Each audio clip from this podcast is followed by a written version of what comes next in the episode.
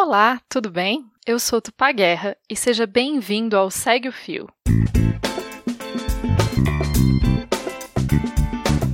Esse é o programa do Midcast, onde são materializadas em podcast as populares threads do Twitter, em episódios de até 8 minutos. Se você não sabe bem do que eu tô falando, thread ou fio é uma sequência de vários tweets abordando um tema específico, onde apenas os 280 caracteres não seriam suficientes.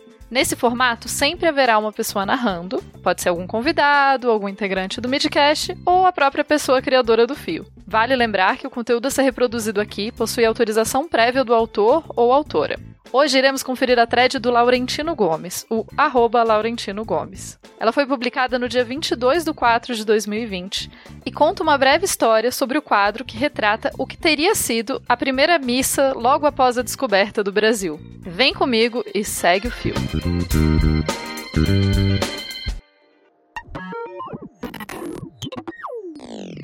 O quadro do pintor Vitor Meirelles, intitulado A Primeira Missa no Brasil, mostra uma cena idílica.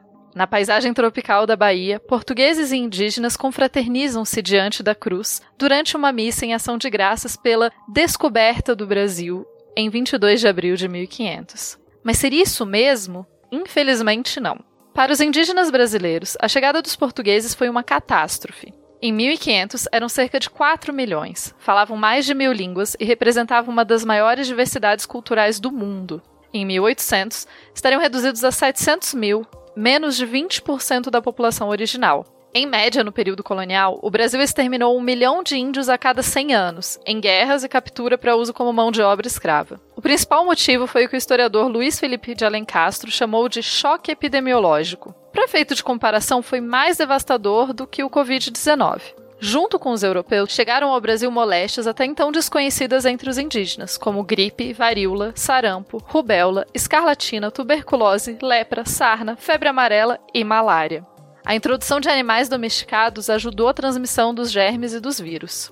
O extermínio da população indígena foi o preço pago, em vidas humanas, pelo descobrimento, entre aspas, do Brasil português bem diferente da belíssima cena retratada no quadro de Vitor Meirelles, em que os índios parecem felizes e gratos por tão grande acontecimento.